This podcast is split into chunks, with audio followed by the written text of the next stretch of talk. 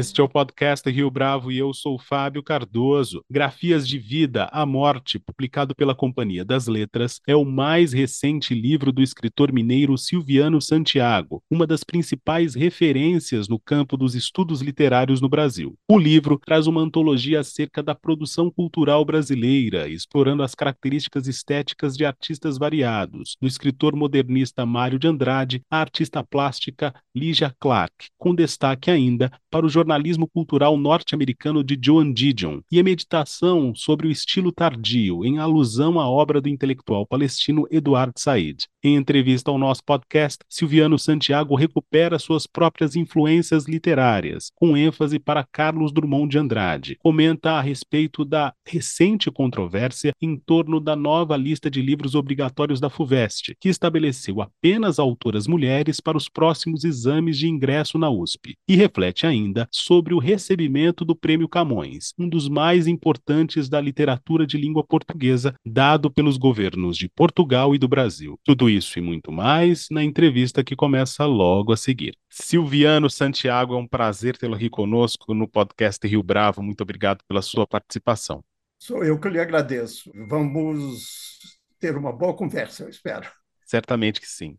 Silviano, o livro Grafias da Vida articula uma gama de assuntos diferentes que vão da literatura brasileira ao jornalismo cultural, passando pela produção artística de artistas como Hélio Oiticica, Lígia Clark, entre outros. Para o nosso ouvinte que ainda não teve contato com este livro, que articula essa variedade de temas e de artistas sob o mesmo guarda-chuva, por assim dizer? Olha, eu tenho de dizer que, como, eu tenho, como está dito lá nas páginas iniciais, é um livro de alguém que está tendo a sorte, né? eu acho que isso é uma sorte grande, por um lado, de estar vivendo um excesso de vida. Né? Então, esse excesso de vida, né? eu estou com 87 anos, para aqueles que não sabem, né? e trabalho desde a idade de 12 anos. Eu tive um pai patrão que era comerciante, lá estive no balcão trabalhando desde os 12 anos, e depois professor, né? e finalmente continuo escrevendo livros, publicando. Né? Então, é, é um livro que traz um certo prazer, que eu diria, vagabundo, entende? No duplo sentido da palavra. Quer dizer, vagabundo é também um nômade, né? E é também aquele ser humano que gostaria de ter uma atividade que não fosse assim tão bem classificada socialmente, se você me entende, né?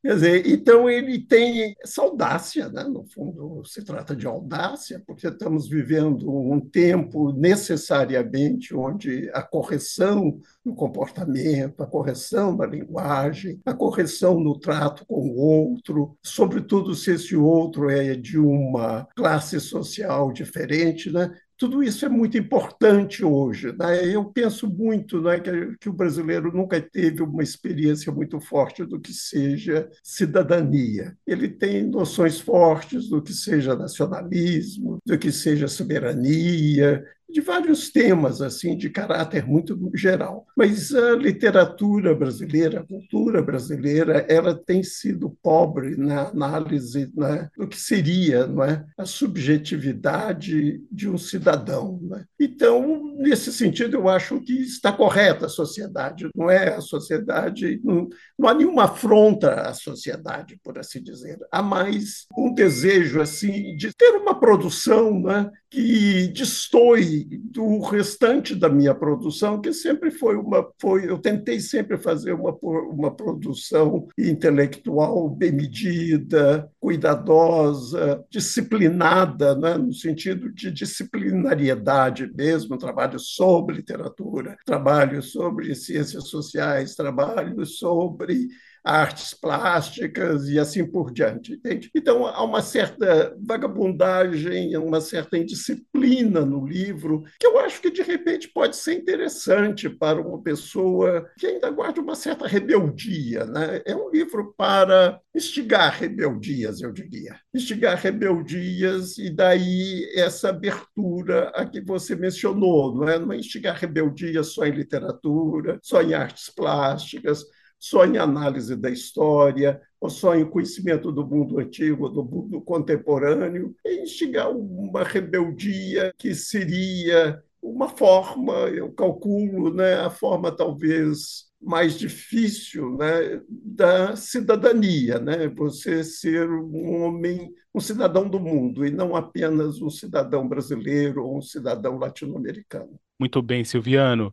Em uma entrevista concedida para o jornal Estado de Minas, o senhor comentou a respeito do estilo tardio do qual falava o intelectual palestino Eduardo Said. E no livro Isso. Grafias da Vida, o Eduardo Said também é mencionado. Minha pergunta é a seguinte aqui: do livro Machado, publicado em 2016, até este Grafias da Vida, é possível estabelecer um fio condutor na sua trajetória como autor dentro desse estilo tardio ou não? Claro, isso eu acho que sabe que um dos grandes autores eu, no caso, poeta, né, Carlos Drummond de Andrade, o poeta Carlos Drummond de Andrade, foi muito importante na minha formação, né, sendo mineiro e tendo feito o curso de letras com um professor que não ensinava Drummond. Quer dizer, Drummond, eu sou um leitor de Drummond autodidata, né, quer dizer, eu conheci Drummond a duras penas nesse trabalho né, de leitor com o texto alheio. E Drummond eh, foi muito importante para mim e até Machado de Assis está no fundo, como veremos depois. É como ele não se contentava em trabalhar o mesmo estilo e uma única fase da vida, e uma única fase também da técnica ou da poética do livro, entende? Você vê, por exemplo, que ele tem uma primeira fase, que é uma fase da juventude, de alguma poesia, né, para dar um exemplo, né, em que ele se mistura com os grandes poetas poetas da década de 20, Oswald de Andrade, Mário de Andrade, Manuel Bandeira. Não é? Então, ali ele nem tem uma força uma voz tão diferente. Né? Em seguida, você vê, já em 1935, ele já escreve um livro que é Sentimento do Mundo. Você vê como ele dá um salto enorme, como ele anuncia Rosa do Povo, como ele anuncia uma visão de Brasil semelhante a que o presidente Lula teve necessidade recente, né? quando disse que o importante do Brasil, não, o importante para a governança brasileira é a inserção no mundo, não é ficar olhando o próprio umbigo ficar olhando só o próprio umbigo, ficar olhando só a própria nação. Essa inserção, né? você já percebe que ele tem necessidade de sair desse mundo estreito né? e inserir-se no mundo e vai se inserir de maneira fantástica, né? com A Rosa do Povo, que é uma obra-prima. Em seguida, ele né, já desconfiado um pouco também do que seja engajamento político, né? porque vem um tempo diferente. Claro, Enigma, né? que é outra obra-prima. E, no final da vida, e aqui eu me aproximo de mim mesmo e da ideia de Machado de Assis, né, das fases da vida, né? até que você tem várias fases da vida, até que você entrega aos vermes. Isso está lá no Memórias Póstumas de Brás Cubas. Né? Então, a minha, é, a última fase dele vai ser uma fase memorialista, né? que é esse, que é a recordação do velho, né? que é essa atitude, né? por excelência de Proust, mas que você encontra em todos os grandes autores do século XX, né? a necessidade né, de sair em busca do tempo perdido. Você vê, por exemplo, o Carlos Drummond foi muito mal compreendida no, na fase final. Escreveu muito mal, dizendo que tinha, tinha deixado de ser poeta, agora estava fazendo uns perminhas meio bobos sobre infância, sobre juventude, etc. Só para te dizer como isso é um tanto complicado e muito interessante, a meu ver. E aí eu volto a mim. Esse interesse começa, aliás, nem Machado começa, começa com livrinho de poemas que se chama Cheiro Forte. Cheiro Forte, né, já pode imaginar, né, eu não escolhi a palavra perfume porque cheiro é ao mesmo tempo fedor e perfume, né, e é forte. E aí é uma alusão tanto a essa proximidade da morte, o fedor da morte, né, o medo da morte, como também esse perfume, né, de você ter chegado a um ponto de maturidade que é às vezes excepcional, nem todos chegam a esse ponto de maturidade, morrem antes, né? e ao mesmo tempo é um ponto de maturidade que ele é, por definição, excessivo. Né? Você repete a sua vida, mas você repete a sua vida de uma maneira diferente, né? de uma maneira que você julga que possa ser mais rica. Nem sempre é mais rica, mas de maneira um pouco mais rica. Quer dizer, é o oposto do que James Joyce faz no retrato do artista quando jovem. Né? Aí o Bildung, o chamado Bildung Roman, né? o romance da formação, que é uma coisa clássica que você, praticamente todos os Fernando Sabinos, todos escreveram o seu encontro marcado. Agora, já Machado é outra coisa, né? que é o romance, né? da for... não é o romance da formação, é o romance da velhice. Então, é isso, é, é uma coisa que é uma fase da vida que tem me interessado muito e de que faz parte Machado e de que faz parte, certamente, Menino Antigo, que é um livro de memórias que eu escrevo logo em seguida, e este que você menciona, não é? que é Grafias de Vida à Morte. Recentemente, o vestibular da Universidade de São Paulo estabeleceu na lista de livros obrigatórios apenas autoras brasileiras, deixando de lado nomes como o próprio Machado de Assis, Graciliano Ramos, entre outros, que faziam parte do repertório do exame até então. Qual é a sua leitura a respeito dessa escolha, Silviano? Há um prejuízo em relação a essa lista? Como é que você percebe isso? Não, eu até fico satisfeito que eu comecei a falar né, sem querer sem imaginar que viria essa pergunta, porque eu acho que isso aí, em primeiro lugar, é uma questão muito particular da USP, né, por um lado. E, por outro lado, né, quer dizer, é, ela tem de ser debatida publicamente. Né? Quando eu disse né, que nós vivemos uma época de bom comportamento, né, diria que, é, por parte, né, possivelmente, dos organizadores dessa, dessa lista, há um um excesso de bom comportamento. Né? Não há dúvida nenhuma que há um, uma injustiça né? que é representada de maneira muito óbvia na cultura brasileira, na cidadania brasileira, na sociedade brasileira, né, em relação a certos grupos que poderíamos chamar aqui simplificadamente de minoritários, porque muitas vezes eles são até majoritários, né, nem são tão minoritários assim. E o que eu acho assim, que eu acho triste, é porque é uma questão que ela vem sendo resolvido no outro plano de uma maneira mais orgânica orgânica e menos apressada e menos autoritária, que é o sistema de cotas, por exemplo. Eu acho, eu sempre fui a favor do sistema de cotas na entrada da universidade, exatamente porque se percebe que no sistema de cotas há possibilidade de um lento aperfeiçoamento daquele sistema e, e não simplesmente de repente você abre as portas e diz entrem. Quer dizer, você espera que as pessoas se preparem para poder entrar. Você tem tempo de organizar cursos públicos ou particulares que preparem essas pessoas que não têm tantos privilégios a poderem fazer um exame vestibular de bom nível e ter acesso à universidade, porque a, a universidade todo cidadão deveria ter o direito de entrada, desde que, obviamente, tivesse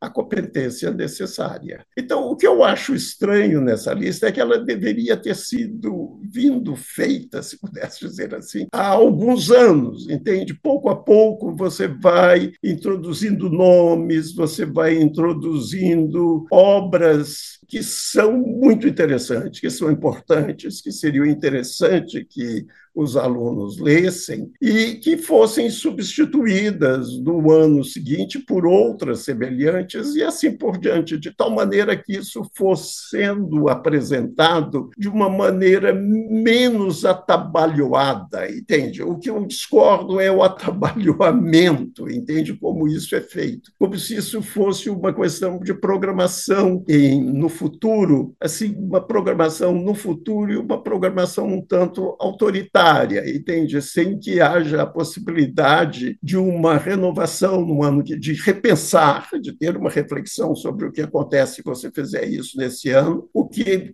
vale a pena repetir isso nesse ano ou teria outra forma nesse ano, e no ano seguinte, e ainda mais no ano seguinte. Quer dizer, você vê, é isso que me incomoda um pouco. Agora, que a necessidade de abrir o leque de leituras em literatura brasileira, cultura brasileira, análise social da cultura brasileira, filmes e artes plásticas e assim por diante, isso é inegável. Né? É uma demanda hoje que merece uma grande receptividade, meu ver. Mas a USP nunca foi muito receptiva a essa abertura, entende? Ela tendeu né, a sempre ensinar a literatura brasileira a partir do iluminismo, né, a partir do século XVIII. Isso fez com que não é todo um período colonial brasileiro fosse negligenciado, entende? E eu acho que no momento agora o que existe é isso, é uma tentativa de se compreender esse período colonial brasileiro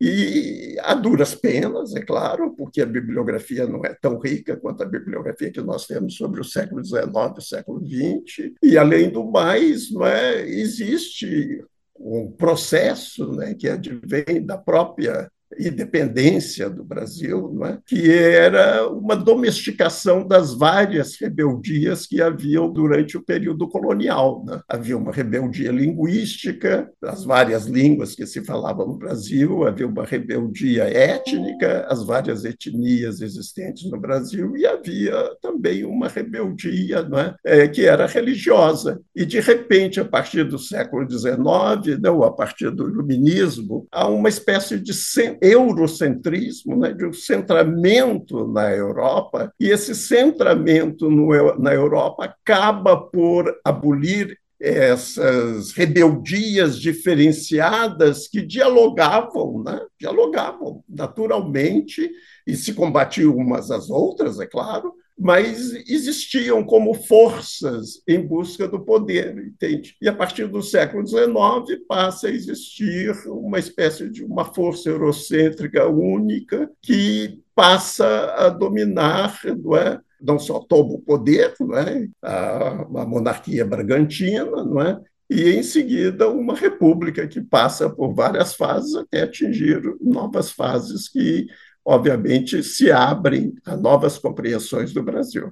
Vivemos em um mundo bastante estimulado pelas imagens e, mais Isso. recentemente, pelas mídias sociais. Uhum. Qual é o espaço do escritor nesse contexto? Como é que a produção literária, por exemplo, se encaixa nesse instante em que o tempo gasto nas mídias sociais é muito grande, principalmente aqui no Brasil? Olha, a questão que você coloca eu acho de suma importância, não só para aqueles que têm como profissão a escrita literária, né, gostariam de ter como profissão a escrita literária, como ainda para a educação, né, o que eu acho até mais importante, e para a compreensão do que seja cultura, né? Quer dizer, eu acho que estão, estão em jogo né? esses vários elementos, não é? Que é a educação e a cultura. Eu acho que eu não estou dizendo nenhuma novidade aqui, não é? Mas não há dúvida é? de que a educação brasileira, você vê, né? até por isso que acabamos de falar essa lista, né? Como ela muitas vezes tem sido resolvida de uma maneira que não é orgânica, né? Você não tem um crescimento é, educacional no Brasil que seja muito responsável. Quer dizer, isso nem sou eu que estou dizendo, são os órgãos internacionais. Né? Você vê que há uma, uma ou duas cidades que se destacam no Brasil, é muito pouco. Né? Recentemente, o Estado de São Paulo chamou atenção para isso, né? era Sobral, no Ceará, e Belo Horizonte, né? que se destacavam né? por uma boa educação. Né? Você vê, é um país enorme, com uma população extraordinária. Você tem apenas duas cidades que se destacam. É, isso diz muito, né? Eu acho que isso diz mais a respeito das redes sociais do que qualquer discurso subjetivo meu, entende? Quer dizer, é preciso enfrentar o touro à unha, né? mas não enfrentar o touro no último momento. Né? Ter a arte do toreador, né? como dizia João Cabral de Belo Neto, num belíssimo livro, né? um belíssimo poema, Alguns Toureiros. Né? Quer dizer, é isso que é preciso tratar a flor sem perfumá-la. Né? É isso que eu acho muito bonito. É como é que você trata a flor sem perfumá-la? Como é que você trata a educação sem exageros, né? simplesmente de uma maneira orgânica, deixar que a educação cresça naturalmente. Agora, para isso existe a necessidade de políticas públicas. Né? E a mesma coisa a respeito da cultura. Né? Quer dizer, já houve a Lei Rouanet, que foi bastante interessante, mas mais e mais a gente está vendo, né? estamos vendo que os espetáculos né, são relativamente pobres. Né? Há sempre as exceções, mas o que devia, não deveria ser exceção, devia ser um, uma regra. Né? Eu tive a sorte, por exemplo, de, de fazer parte, inclusive em Minas, de um grupo teatral dos anos 50. Né? E num grupo, esse grupo teatral dos anos 50, que era um teatro universitário, tinha seu público e a gente trabalhava muito bem, representou a voz humana, por exemplo, de Cocteau, que agora foi motivo de um filme de Almodóvar. Levamos em cena, e fiz até a tradução juntamente com o João Marchner, Beckett, né, Fim de Jogo, Fin de Partie, que era até uma grande piada, porque seria a inauguração do Teatro do Cassino da Pampulha, em Belo Horizonte, que tinha sido fechado. Então havia até uma ironia da nossa parte de representar fim de jogo naquele cassino ali da Pampulha, no palco onde se fizeram os maiores shows durante o auge do cassino, entende? E assim, quer dizer, eu, eu sinto uma pena. Logo depois dos anos 60, né, vieram dois grupos fascinantes, o Oficina e o Arena, arena. Quer dizer, isso é que eu acho que faz um pouco falta, entende? Não tanto falar mal das redes sociais, porque as redes sociais eu acho que há uma inevitabilidade das redes sociais, como é uma inevitabilidade da internet, uma inevitabilidade da inteligência artificial e assim por diante. Quer dizer, a técnica ela vai continuar existindo, não adianta, e ela tem, né, como esse filme Oppenheimer mostra, né, ela tem o seu lado, o Hiroshima Mon Amour, de, há muitos anos, né, de Alain René, mostra né, como que esse lado altamente positivo, né, esse conhecimento que a tecnologia traz, essa facilitação da vida, né, do cotidiano nosso, né, com vistas a um possível lazer, né, e também a destruição, né, que representou Hiroshima e Nagasaki, que representa hoje, nós sabemos, Ucrânia, Gaza, etc. Quer dizer, é isso que nos falta, né? É o controle disso que seria importante, né? Controle no sentido de né, por organizações internacionais que funcionam, que têm aquela sabedoria de um colegiado. Né? No discurso de recebimento do diploma do Prêmio Camões, você fez uhum. menção às eleições de 2022.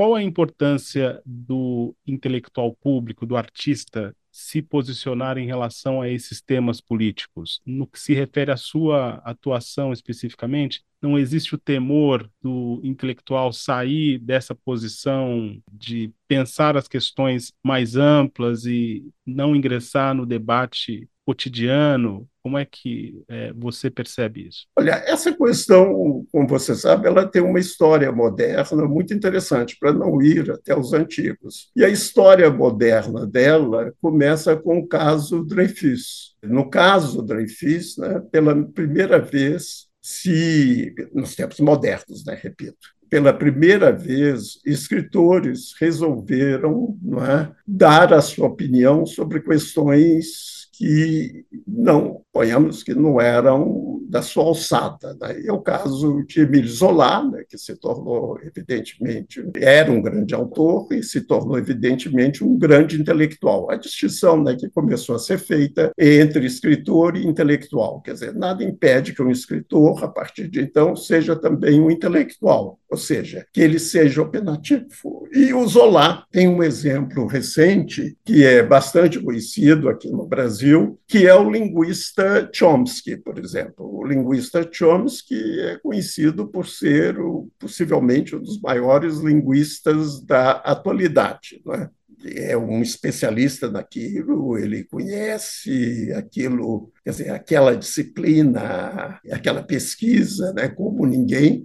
Mas, no entanto, ele tem sido um intelectual extremamente participante, até com filmes, com presença na televisão, com presença nas redes sociais, sobre os assuntos candentes do tempo. Eu acho que isso, em lugar de ser visto como uma pergunta, pode ou não, eu acho que teria de ser feita: você quer ou não? Entende? Você é escritor, você quer ser também intelectual, da mesma maneira que eu me fiz uma pergunta semelhante. Você é escritor, você quer ser professor de literatura? Você é escritor e professor de literatura, você quer ser crítico literário? você por aí iria ad infinito, entende? Você quer falar sobre as questões do tempo, você quer escrever em jornais? Eu escrevi, aquelas pessoas que me conhecem, eu escrevi muito na Folha de São Paulo, eu tenho artigos imensos na Folha de São Paulo, bem arriscados e bem perigosos, por assim dizer, na linguagem de hoje, ou ainda na revista Veja, na revista É, e nunca, eu nunca neguei, sabe, quando me pediam para dar opinião, quando me pediam para escrever sobre um livro que não era exatamente aquele livro que eu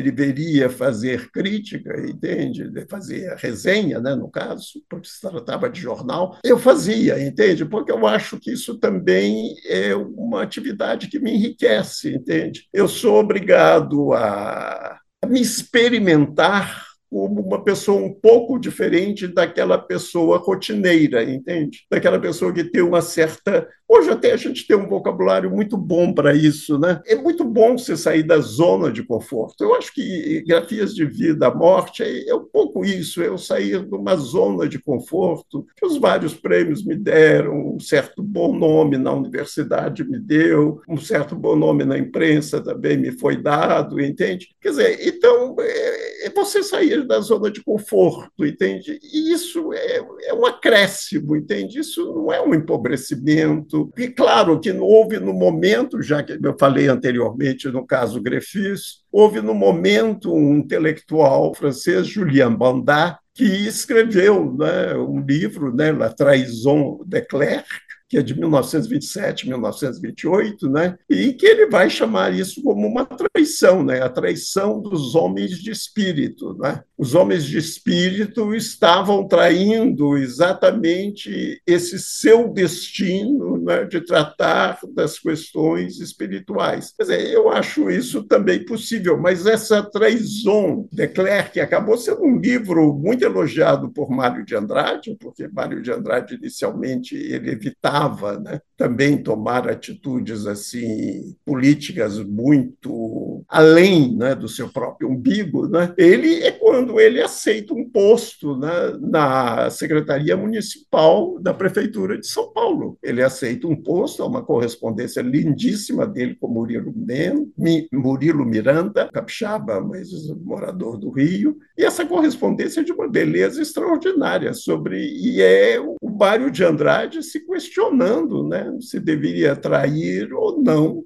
a sua própria vocação de escritor, de poeta, de pesquisador em arte, etc. E são questões, eu acho, importantes de serem debatidas mais do que serem catalogadas, entende? Mas isso deveria ser mais alcançado por uma pergunta se Vale a pena você ficar o tempo todo numa zona de conforto?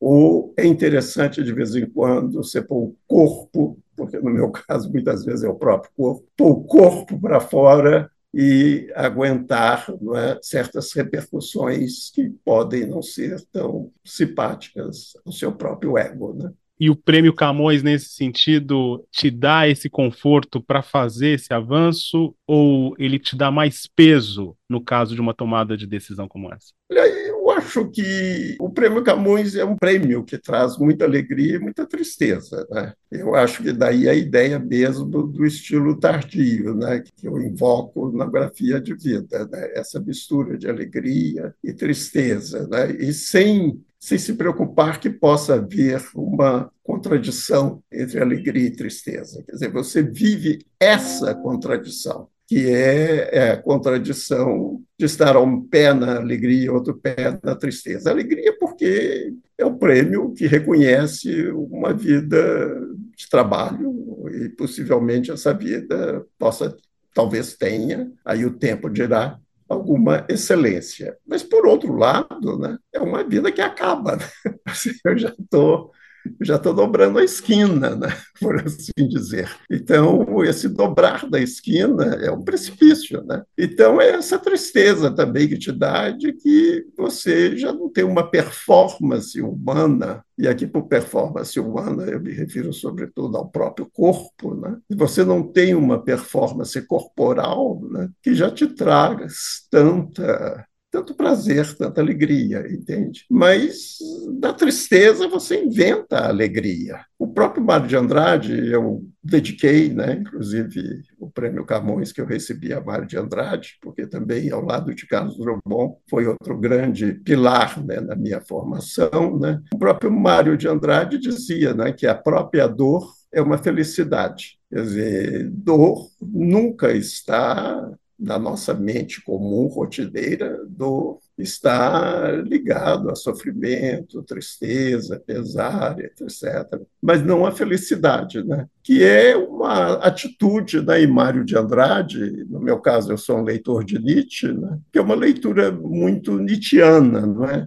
que é esse duplo sim à vida. Você nunca diz não à tristeza e não à felicidade. Você diz sim à tristeza e você diz sim à felicidade. Portanto, você sai de um raciocínio propriamente dialético para um, um raciocínio né, duplamente, onde é duplamente afirmativo, entende? Então, ele é duplamente enriquecedor de vida, e não enriquecedor de ressentimento, entende? Uma das coisas que eu acho pior na vida é o ressentimento. Isso eu tentei nunca cultivar o ressentimento, entende? E poderia ficar ressentido, né, por estar recebendo quase que postumamente um grande prêmio. Não, pelo contrário. Quer dizer, eu digo sim ao prêmio e digo sim também ao póstumo que eu que eu estou começando a viver. Né? Quer dizer, esse póstumo que você começa a viver, que eu começo a viver, ou que a pessoa pode começar a viver, ele é sinal de doença, né? como no caso de Machado de Assis, né? no romance Machado de Assis que você levantou, né? eu pude tratar com com certa habilidade, eu acho, a questão da epilepsia, por exemplo, todo o sofrimento pelo qual ele passa e que não impede de escrever uma de suas obras-primas, que é Memorial de Aires. Né? Ele continua escrevendo Memorial de Aires, ele continua tendo as suas atividades, entende? Com muita dor, certamente, não é? porque os indícios é, são evidentes né, da, do que acontece na uma pessoa epiléptica na idade já próxima à velhice, né, quando as próprias dentadas na língua, etc., né, elas não se cicatrizam, etc. Então, vai havendo um tipo de decadência física, por isso que eu mencionava o corpo, né, vai havendo um tipo de decadência física, é que você tem que dizer sim também, né, porque isso é parte desta fase, assim como em outras fases houve outras formas também de tristeza, como no meu caso, por exemplo, eu perdi a mãe com um ano e meio de idade, entende? Então eu não posso dizer que minha, que minha infância foi uma infância feliz, entende? Na minha infância é um grande buraco, né? Que é esse da perda da mãe com um ano e meio de idade, entende? É nesse sentido, né, que eu acho que a gente ata as pontas da vida de novo para falar com Machado de Assis, a gente ata as pontas da vida com afirmação e não com ressentimento. Silviano Santiago, foi um prazer tê-lo aqui conosco no podcast Rio Bravo. Muito obrigado pela sua grande entrevista. Eu que te agradeço. Hein? Você fez umas perguntas ótimas. Muito obrigado. E esta foi mais uma edição do podcast Rio Bravo. O podcast Rio Bravo é uma conversa semanal que traz assuntos que afetam os mercados no longo prazo. Ouça, comente e compartilhe. No X, antigo Twitter, nosso perfil é @rio Bravo. A Rio Bravo é uma gestora de recursos com foco em quatro estratégias de investimentos: fundos imobiliários, renda fixa, renda variável e multimercados. Há mais de duas décadas fazemos a ponte entre a sociedade e o mercado. Nossos conteúdos estão disponíveis no site www.riobravo.com.br, onde você também conhece mais a nossa história.